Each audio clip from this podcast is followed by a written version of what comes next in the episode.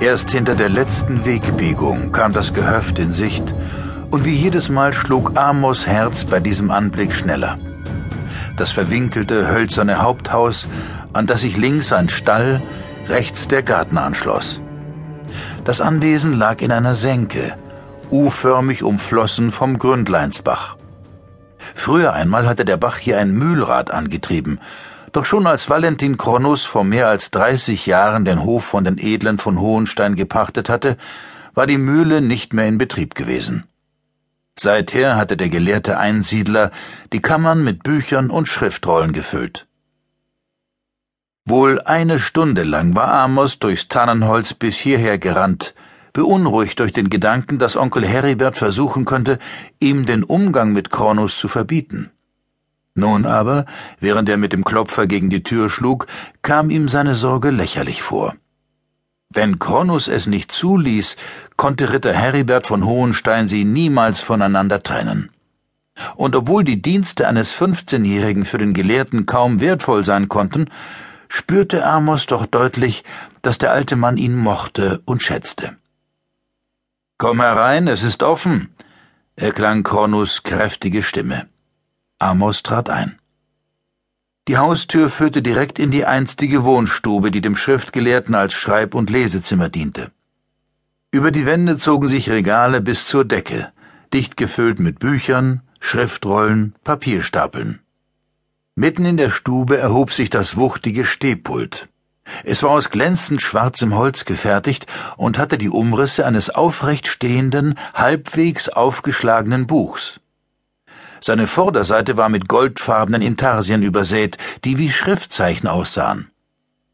Der alte Mann stand hinter der schrägen Pultfläche, mit der Feder in der Hand über sein Manuskript gebeugt.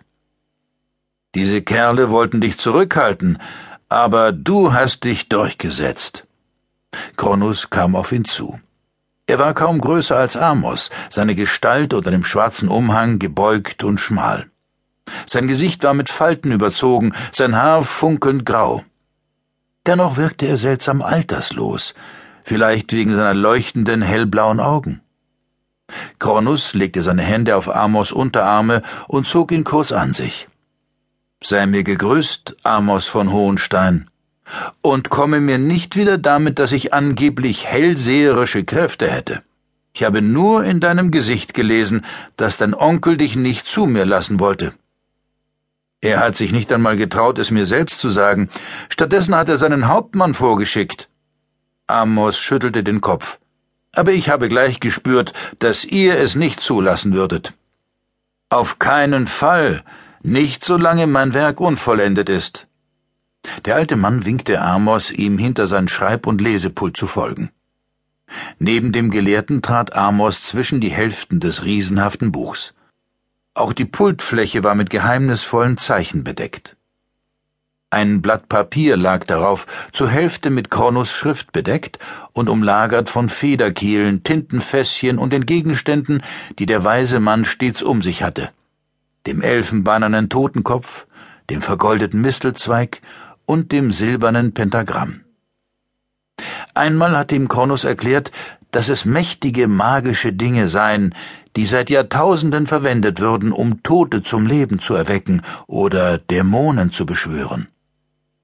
Der alte Mann besaß übernatürliche Kräfte, das stand für Amos fest, und verfügte über die Gabe, mit seinem Geist an weit entfernte Orte zu reisen. Kronos deutete auf den halb beschriebenen Bogen. Lies das, aber nur die Überschrift.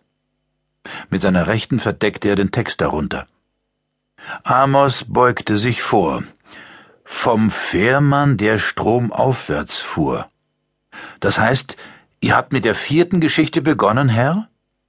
Mit der vierten und letzten, bestätigte Kronus.